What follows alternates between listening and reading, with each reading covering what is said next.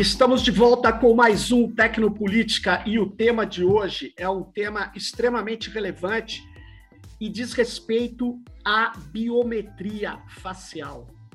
E para conversar com a gente sobre esse tema, eu estou aqui com a Heloísa Machado de Almeida, que é advogada de direitos humanos, doutora pela USP, professora da Faculdade de Direito da FGV São Paulo ela tem um grupo de pesquisa, né, Luísa, que estuda aí também o STF, e ela é membro, membra da comissão ARMS. Né? Então, Heloísa, muito obrigado pela sua presença aqui no Tecnopolítica.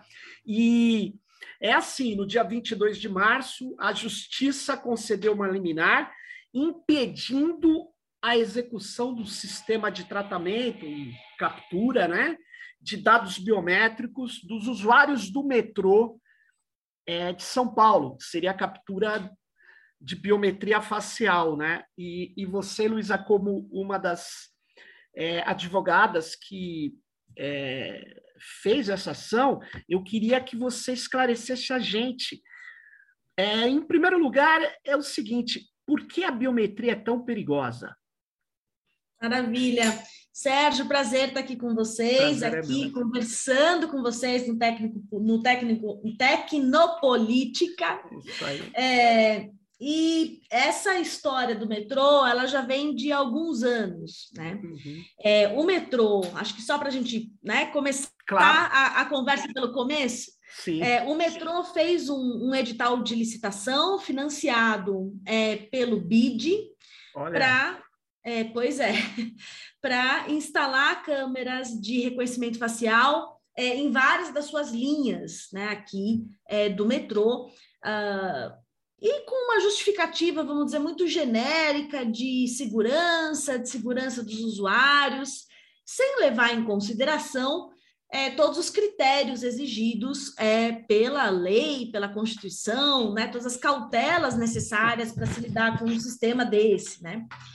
É, e há dois anos atrás, um grupo de organizações se reuniu, né? Então, eu sou uma das advogadas da ação, mas esse movimento que está contestando o reconhecimento facial do metrô, ele é feito pela Defensoria do Estado de São Paulo, pela Defensoria Pública da União, é, pelo Intervozes, pela organização Artigo 19 e pelo IDEC, o Instituto de Defesa do Consumidor, é, e essas organizações, há dois anos atrás, se reuniram para começar a estudar esse edital de licitação, entender exatamente o que o metrô estava pretendendo, e desde então nós temos questionado o metrô extra e judicialmente também para entender o propósito, a finalidade, a adequação, uhum. as cautelas, o impacto, tudo que a lei exige para que alguém possa é, fazer um tratamento de dados é, biométricos como esse.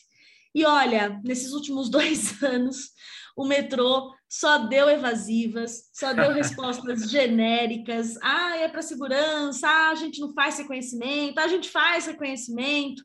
E aí nós entendemos que a melhor é, alternativa é, para defender os direitos dos usuários era já tentar uma ação judicial, é uma ação civil pública que agora está, é, no judiciário aqui é, de São Paulo, da Fazenda Pública é, de São uhum. Paulo, pedindo liminarmente a suspensão. Mas se nem o metrô sabe o que quer fazer com isso e claramente não adotou as cautelas, que se suspenda o reconhecimento facial, para começar a história. Né? Mas no final, nós pedimos o banimento. E aí eu vou responder a pergunta que você me fez. Por que, que é tão grave, por que, que é tão perigoso, o que há de tão perigoso no tratamento desses é, dados pessoais e, sobretudo, dados biométricos? É, a gente está falando aqui de perigos diversos. Né?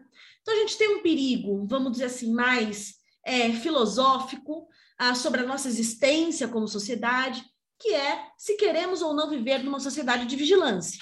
Né? Uhum. Nós estamos prontos é, para sermos seguidos no nosso transporte público, é, identificados do começo ao fim, com quem a gente está, com quem a gente está andando, o horário que a gente vai para os lugares, que acho que já é uma grande é, é cautela que a gente tem que ter. Heloísa, esse... deixa eu só te. para eu não ah. esquecer, é só para. É, nessa fala que você colocou, eu tive contato com uma pesquisa é, eu não vou me lembrar agora os autores, eu acho que eram ingleses. Essa pesquisa dizia o seguinte: é, eles mostraram que, seguindo os passos de uma pessoa em algumas câmaras, você sabe o que ela vai fazer em seguida. Então, é, o que eles estavam dizendo é o seguinte: as pessoas têm uma série de padrões, né? E que se ela foi hoje para a direita, a condição do seu prédio, se ela foi para a esquerda, se ela atravessou a rua e tal, e que eles diziam que isso era muito sério. Isso era muito, muito sério, porque isso, isso se a pessoa sempre vai para o trabalho saindo para a esquerda, se um dia ela vai para lá, se você tem essas tentativas de predição, né, ou de previsão, você pode está é, tá criando uma série de constrangimentos para as pessoas, né? Então, só lembrando disso, de fato, tem essa questão mais geral que é por onde você começou, né? Pois é, tem esse grande perigo da gente viver numa sociedade de vigilância é porque a gente é feito de, a gente feito de rotina, né, Sérgio? Então, todo Exato. dia ela faz tudo sempre igual, né? rotina. né? A gente é feito de rotina. Então, se alguém está ciente dessa rotina, ah, de ah. fato, eles conseguem aí ter análises preditivas, né, do nosso comportamento. É, e para além do debate sobre a mercantilização do nosso modo de vida, uhum. a gente tem uma discussão aí essencialmente de privacidade, de anonimato, de não querer que ninguém saiba onde eu estou, né, o que eu estou fazendo, que é um grande debate dessa sociedade de vigilância, que se a gente tiver é, um sistema de reconhecimento facial num sistema de transporte que movimenta 3 a 4 milhões de usuários por dia, Meu a Deus. gente está falando de vigilância massiva mesmo, né? Não tem nenhuma dúvida é, em relação a isso. Mas a gente tem outros riscos, né? A gente tem o risco é, em relação à discriminação racial, é, à discriminação também de gênero é, e de identidades diversas de gênero. A gente está falando de sistemas é, que carregam vieses discriminatórios. E aí, claro que a gente não pode analisar reconhecimento facial fora do contexto do que é o sistema de justiça criminal no Brasil, que é um sistema racista, que é um sistema discriminatório e que é um sistema que certamente vai agudizar e aprofundar é, todos esses problemas. E, para além disso, é, tem o debate, vamos dizer, é um pouquinho menor, que bom. E qual a segurança que vão dar para esse dado biométrico, né? Eu não vou mudar as características do meu rosto com facilidade, como eu mudo uma senha, né, de um e-mail. Sem dúvida. É, com o vazamento de um dado desse, a gente acaba, né, é, é, ficando aí muito exposto, exposto para sempre, né? Porque uma vez apropriado esse dado, a sua reapropriação é muito difícil. Mas acho que toda essa ideia né, da gente ver por que, que é tão ruim é um pouco do nosso aprendizado de entender os nossos dados pessoais como um direito fundamental. E eu acho que esse é um caminho ainda que a gente está percorrendo, né? Verdade. se a gente não percebe o impacto, a gente não percebe a importância desse direito. Mas é, a nossa percepção é de que essa vigilância massiva num sistema de transporte, pegando 3 a 4 milhões de usuários por dia, é, é algo muito ruim de ser feito, é um precedente péssimo uh, para a gente pensar a nossa privacidade e as nossas políticas públicas. Agora, Heloísa, é, eu acho que esses, esses argumentos que você traz são já seriam suficientes para você ficar preocupado, né? Mas eu queria agregar uma outra questão que eu não sei se ela é pertinente, né? Mas me parece que existe hoje técnicas né, de reconhecimento biométrico que visam tentar extrair a partir dos sinais corpóreos as nossas emoções, né? É, eu me, também tinha ouvido dizer que o metrô de São Paulo estava tentando uma parceria com essas empresas que tentam captar as nossas emoções para poder nos atingir com produtos bem naquela hora. Pra, vamos supor que quando você está mais feliz, você tem tendência de comprar determinado produto, quando você está mais entristecido, você, enfim, você não tem tendência é, de um produto, mas tem de outro produto ou serviço, e que eles estariam querendo fazer isso, dado ao sucesso que é o metrô, porque 3 milhões de pessoas trafegando é um lugar de atingir as pessoas, né? E, e é, essa, essa intervenção é, estranha, porque a partir de características físicas do meu rosto eu consigo tentar predizer o que você está pensando, sentindo. Isso também não seria algo extremamente grave das empresas poderem fazer isso sem a minha autorização?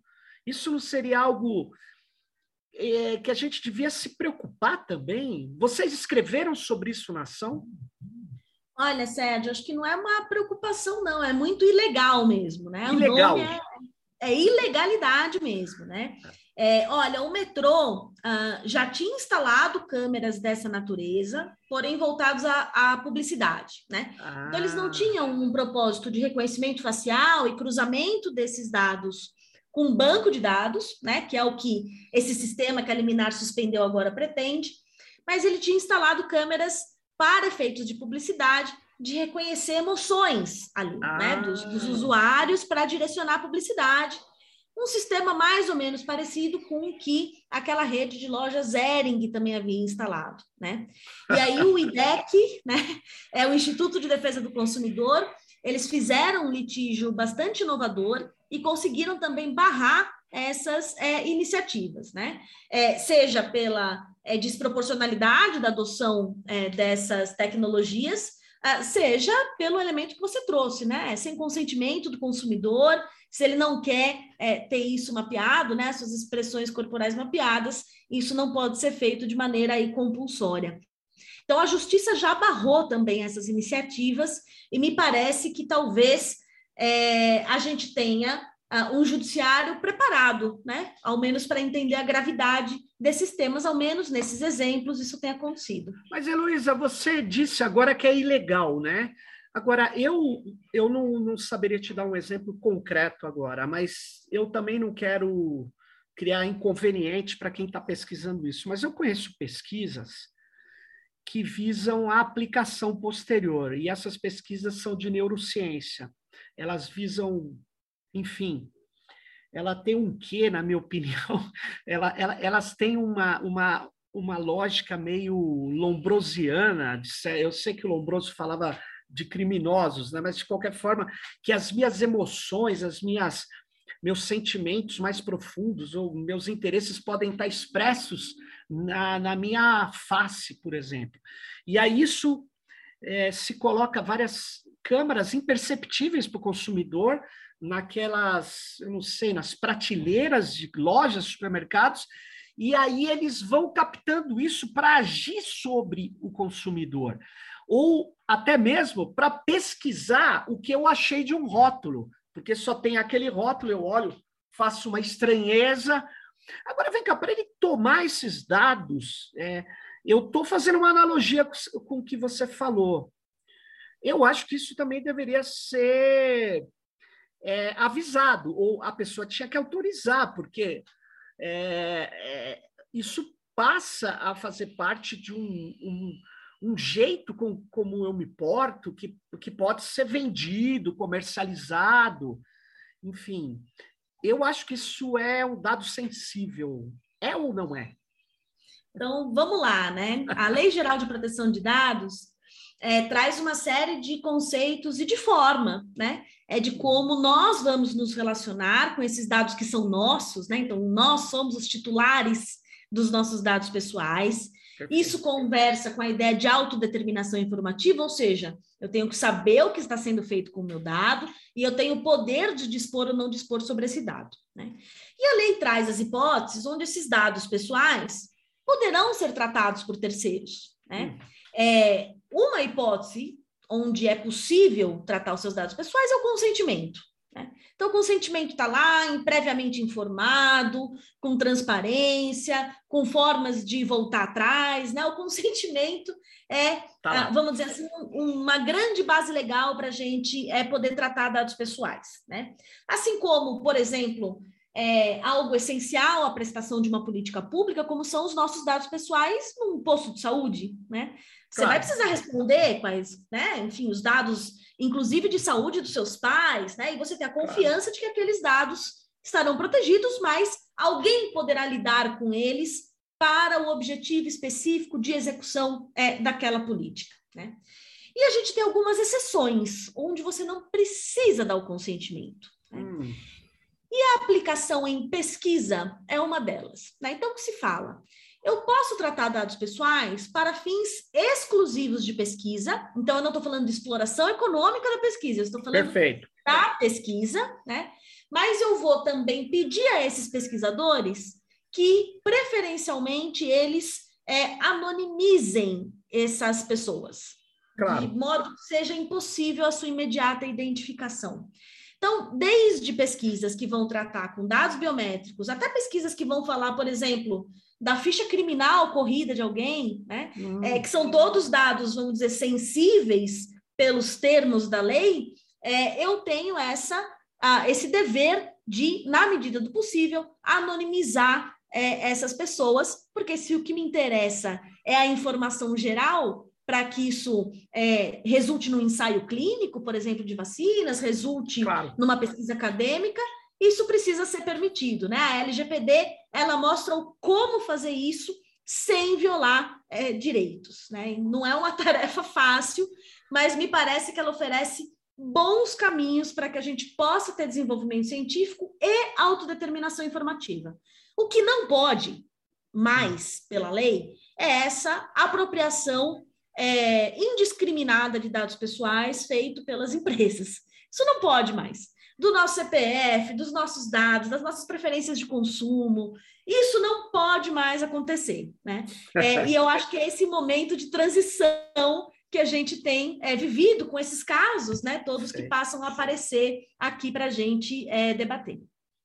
É que é, você está falando agora, Heloísa, mas é, é, a lei ela, ela, ela é interessante no consentimento tal, apesar que eu acho que tem situações que o consentimento é fictício, ele não existe, mas é um baita avanço. Agora, por outro lado, eu vejo o próprio Facebook ou Google, eles estão tratando dados pessoais e você fala, ah, mas você deu aquele yes, aquele consentimento lá atrás. Mas veja, eu dei um consentimento tão genérico que ele pode usar os dados para. Eu vou pôr entre aspas, porque é a frase mágica do marketing: melhorar a minha experiência. Agora, talvez eu não concordasse que ele cruzasse meus dados com outros que ele obteve na minha navegação, porque eles têm malhas de empresas brokers de dados, captando dados. Talvez eu não concordasse com todos os cruzamentos, mas eles não dizem todos os cruzamentos. Eu tenho que passar minhas pesquisas na universidade pela comissão de ética. Eles não. Eles não publicizam essas pesquisas.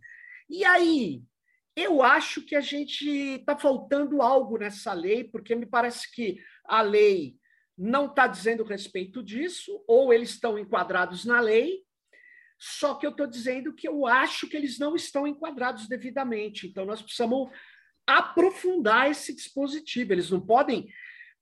Não é porque eu falei, não, você pode mexer meu dado para me colocar na sala, fazer uma outra coisa. Agora, não, eu não autorizei tudo. Fica parecendo que eu autorizei que eles possam fazer tudo. E eu não autorizei. Mas isso não está claro. Ou está? você está coberto de razão. É, a lei ela estabelece é, uma série de critérios né, e qualificações para esse consentimento. Então, não é uhum. qualquer consentimento. Né? Perfeito. É, é um consentimento que vai te informar da finalidade específica do uso daquele dado. E me parece é, que o que a gente tem ainda em relação à, à parte desses provadores e apps de comunicação é uma transição, né, para um modelo onde valia tudo, era uma apropriação generalizada, para um modelo onde, bom, agora nós temos que seguir uma legislação nacional que nos impõe uma série de alterações, eventualmente, nos termos de uso é, dessas aplicações e provedores. Né? É, eu, a lei está no meio do caminho. A lei está buscando, né, ah, ao, invés de, você... ao, invés de, se tornar né, irrelevante, ela está querendo trazer todo mundo para dentro é, da sua matriz Boa. analítica. Mas, Sérgio, a questão é essa. Depois dos dados apropriados, é muito difícil a gente retomar esses dados para o nosso controle, né? E me parece que é, a Autoridade Nacional de Proteção de Dados, né, que é uma instituição pensada é, para ver esse tipo de questão, ainda está, vamos dizer, aprendendo, né, engatinhando ali é, em relação ela, ao que ela pode e não pode fazer. Né? E ela, Heloísa, ela tem um, um problema de origem não estou independente de quem a compõe, não é nada de pessoas, não é isso. Ela tem um problema de origem, ela está pendurada na presidência da República, não pode uhum. funcionar corretamente. Ela tem que ter autonomia para poder é. enquadrar o Brasil inteiro na lei, né? A lei tem que é uma lei que precisa de agência, porque nós sabemos melhor do que é, é, as pessoas que pegam uma lei assim muito técnica é, ou você tem órgãos que a executam, ou muitas vezes você nem sabe que está havendo uma violação da lei, dada a tecnicidade dela, a qualidade complexa, né? A gente sabe disso. É, mas então, mas eu gostei disso, porque essa lei está no meio do caminho. Era a minha impressão mesmo, mas você falou com todas as letras. Ela é um avanço indiscutível, porque a gente não estava regulado assim, só que a gente precisa avançar mais, né? Agora, eu queria colocar um, um, um, dar uma pequena eh, voltar ao problema da biometria, porque você falou no começo, mas eu quero pegar um, um problema, o problema da é, quando a segurança pública em alguns estados do Brasil, Ceará, Bahia, tem câmaras e câmaras ligadas a sistemas de inteligência artificial, na verdade são deep learnings, né, de aprendizado uhum. profundo, que identificam a pessoa em tempo real, ou seja, ela está passando na câmara, está identificada. E com erro ou sem erro, eu posso fazer mil decisões a partir de uma população que está passando naquela câmara. Eu posso tomar, né?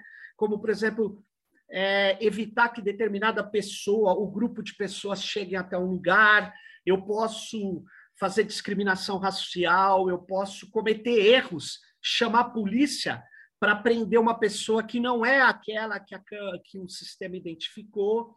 Agora, é, isso é muito perigoso né, no Brasil, né? Porque o São Paulo, São Paulo em especial, porque eu moro no Sumaré, se eu já sou uma pessoa que tem uma idade mais elevada, aí eu no Brasil sou considerado branco, e aí se tiver uma visão errada do sistema, a polícia vai me abordar de um jeito completamente diferente do que ela abordaria um jovem negro no Capão Redondo, que talvez ele não tenha nem condição de responder alguma pergunta, né? Então esse esse você, você vê possibilidade da gente banir ou ter uma moratória grande dessas tecnologias na segurança pública brasileira? É, vejo. Estou particularmente otimista aqui hoje. É, eu vejo sim, Sérgio. Então vamos lá, né? É, a lei a LGPD, nessas exceções né, que ela faz ali aos, aos regimes para tratamento de dados, ela colocou segurança pública. Mas ela exigiu também uma lei especial para poder fazer isso. Então, acho que de início, né, já é importante a gente mencionar que há uma boa disputa jurídica em curso, que diz que enquanto não existir essa lei, regulando o que pode ou não pode ser feito em relação ao tratamento de dados pessoais, na segurança pública e na persecução criminal, isso não poderá ser feito. Que a gente está falando ali de um regime onde o devido processo legal importa demais, né? A gente está falando que é só sobre o devido processo. É, e eu acho que esse é um trunfo, né, que nós temos para ah, controlar essas iniciativas. Porque veja bem, o metrô de São Paulo faz transporte urbano de passageiros. Ele não faz segurança pública. Né? Ele está ali voltado para uma outra política pública, que é a política de transporte. Mas esse argumento genérico da segurança pública, que dispensa uh, do cumprimento da lei, acaba sendo incorporado. Né? Então, uhum. assim, mesmo se a gente não falar estritamente de segurança pública, como, por exemplo, em Salvador, Ceará, onde é a Secretaria de Segurança Pública que está instalando essas câmeras, Isso. cruzando com o banco de dados de procurados, mesmo fora dessas hipóteses, esse já é um perigo que a gente tem. Né? Então, a gente já tem que aprender a separar o que é segurança pública do que não é segurança pública, Perfeito. que não é uma tarefa trivial e que precisa ser feita. Vigilância em massa não é segurança pública, é tá. outra coisa. Né? E aí, especificamente em relação à segurança pública, é, para além desse argumento de enquanto não existe uma lei, isso não pode ser feito, você vai me responder, bom, mas não tem lei e está sendo feito, né? É, e aí, e aí eu, e de fato, né? Enfim, contra fatos não há argumentos, não há lei, está sendo feito. Mas é, me parece que há movimentos muito importantes vindo é, da advocacia, das defensorias, do Ministério Público também, é, para que esses sistemas sejam suspensos, né? Essa moratória longa que a gente está falando aqui, enquanto não tiver balizas. Porque é apostar numa coisa que vai ser lá na frente anulada. Né? A gente já está antecipando aqui que essa suposta eficiência no combate ao crime não vai acontecer. E mais do que isso, é um sistema desproporcional.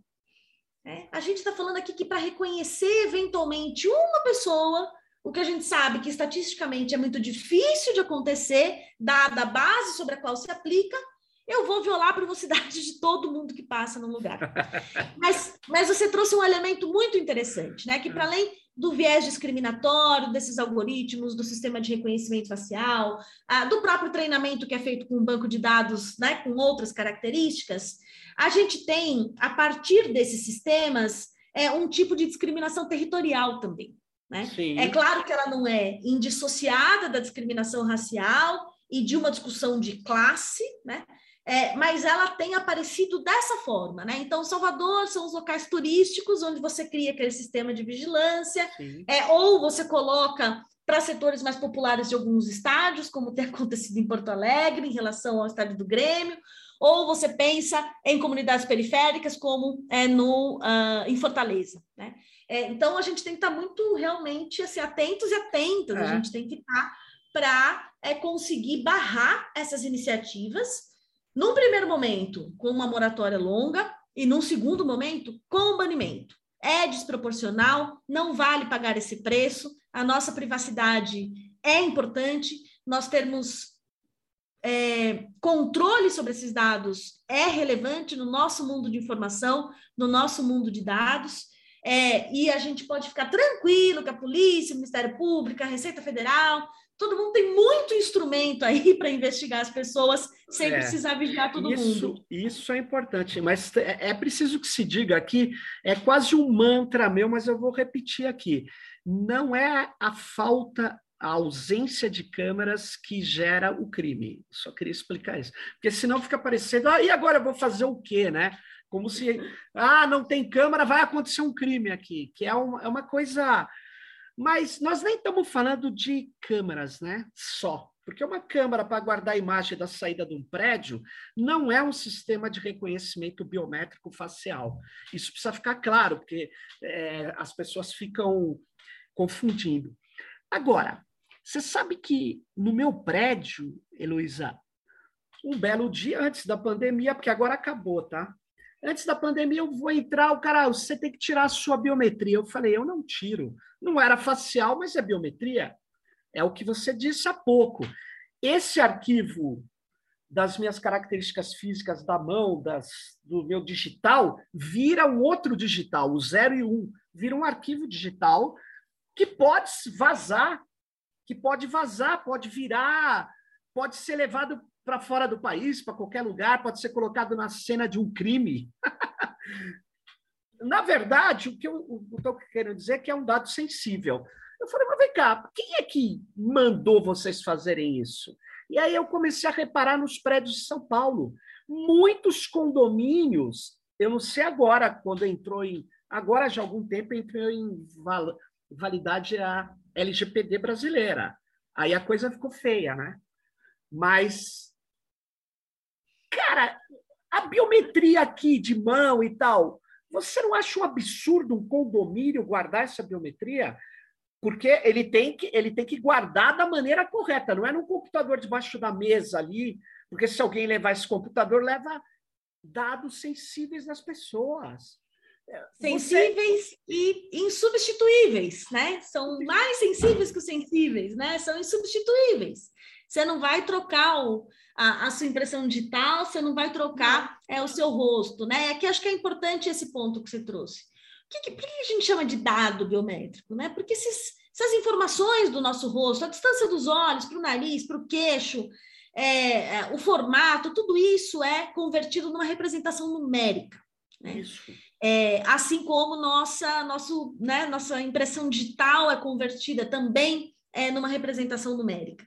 E a partir dessa representação numérica, ela pode estar em, em qualquer lugar, né?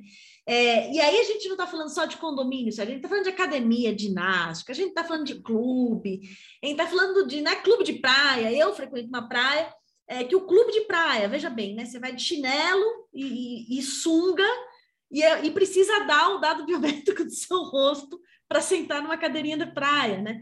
Então, acho que sim, acho que a gente está lidando aqui é, com um, é né? Com despautério em relação à desproporcionalidade do que se pretende, né? Como exemplo, controle de ingresso, saber quem está dentro, quem está fora. É, e para isso, usando o dado mais sensível e mais protegido que a lei tem, é que são os nossos dados biométricos. Então, há um descompasso, né? Há um descompasso entre esses sistemas é, e ah, os dados, há uma desproporcionalidade no uso dessa tecnologia, porque também ela é vendida, né? E aí eu acho que a partir da discussão de marketing, ela é vendida como progresso, ela é vendida é. como infalível, ela é vendida como mais segurança, uh, quando na verdade, né, é, o debate, as pesquisas, os dados mostram que ela é desproporcional, que ela tem muito erro, que ela é muito cara e que se der errado, se esse computador que está embaixo da mesa do porteiro do condomínio for furtado, lá se vai o dado biométrico tá do prédio inteiro com ele. Agora, e, e, é bom você ter falado isso, porque eu tenho acompanhado alguns sites de tecnologia que está começando a surgir um elogio ao fim das senhas. Não sei se você já ouviu falar disso. O que, que, seria o fim das senhas? A senha que você, Luiz, esquece, que você que está nos ouvindo esquece. Agora não vai ter mais problema. Basta olhar sua íris, seus dez dedos, o seu rosto, que agora você não vai precisar mais de senha. Olha que maravilha! Então, eu acho que isso nós precisamos colocar na nossa agenda porque é uma batalha para ter, é, quando a gente fala é, moratória de biometria facial, é, é importante que a gente é, veja que ela está em vários lugares hoje, inclusive na pandemia. Eu vi algumas empresas, não vem ao caso aqui nomes, mas que usavam uma biometria ultrassensível para assinar documentos. E eu acho isso um absurdo, eu estou com a Anistia Internacional, né? Em janeiro do ano passado lançou uma campanha mundial pelo banimento das tecnologias de é, reconhecimento facial vinculadas a sistemas de inteligência artificial, né? Então, imagine a gente deixar passar agora a substituição das senhas por eu abro o meu computador, eu não ponho mais uma senha, eu ponho uma biometria. Aliás, tem muita gente já fazendo isso. Isso é perigoso, né? Muito perigoso. Isso é muito perigoso, para além né, desse debate todo, eu acho que essa ação do metrô, é, que a gente conseguiu essa vitória, né? Então tem que comemorar enquanto essa liminar está de pé, porque ela põe é, água nesse moinho, né? No moinho da moratória, no moinho do banimento, que a gente quer o banimento, né? Então a gente pede para o metrô nunca mais usar uma tecnologia dessa, é o que a gente pretende nessa ação civil pública. É, mas tem um debate que me parece estar tá pouco explorado ainda, que é essa transformação, né, essa instrumentalização do nosso corpo em chave. Né? É, tem uma discussão bioética aí, né? tem uma discussão de por que, que o nosso corpo vira a chave para o mercado? Né? É, por que, que a gente tem que dispor do nosso corpo para isso? Né? Então, é um debate super bonito, é, que ainda está incipiente, né? Por aqui, acho que são alguns estudos só é, que vão explorar essa nova fronteira, mas que é um tema apaixonante, né? Quer dizer, Por que, que ao invés de uma senha numérica e o provedor vai ficar responsável se ela vazar, eu vou usar o meu corpo como a chave para acesso a um serviço, a um produto, e na hipótese é, de acontecer um vazamento, eu vou para sempre me ver despropriada claro. desse dado que é meu, né? Dessa claro. característica que é minha. É. E existem chaves que não precisam ser só senhas muito mais seguras, que é, por exemplo, a, a criptografia assimétrica, que você tem duas Sem chaves. Dúvida. E você, você agora, se você perder a sua chave privada, aquela que ninguém podia ter, você pode cancelar tudo e refazer. Agora, imagine se alguém roubar um arquivo onde a sua biometria convertida numa base de dados foi levada embora para assinar coisas por aí Já afora, é. cartões. Não, não precisa mais acionar o banco com cartão. É só com biometria. Olha o perigo disso. Então, é um perigo econômico, político, um perigo cultural, um perigo é, existencial mesmo, no sentido de que essas Sim. empresas estão convertendo os fluxos da vida em dados e, e nós estamos virando amostras, né? Então, essa sua questão é muito interessante. O corpo como, sei lá, chave, é mais uma, uma, uma quantificação da vida, né? Você está exposto Sim. e controlado, né? É, vigiado, né? Essa sociedade é, é, que vigia todas e todos o tempo todo. E aí eu queria, eu me lembrei de uma coisa, tem um, um francês, o Grégoire Chamaillou, ele tem um livro muito interessante sobre a teoria do drone, né? É, você fala, pô, mas o que, que é isso, teoria do drone? É, é, uma, é uma análise filosófica da automação letal, que é bioética que você estava falando. Sim. E ele, e ele, e ele, uma hora, ele falava que tinha um projeto de pegar drones e sobrevoar Palestina, os territórios, o tempo todo, a ponto de que nenhum centímetro do solo ficasse descoberto do olho que tudo vê, aquelas super câmeras. E aí o drone voa com uma autonomia grande, aí enquanto ele está ainda com combustível, o outro já está subindo para engrenar no lugar que um desceu. Então ficaria durante meses cobrindo. Aí você fala, mas que projeto maluco é esse?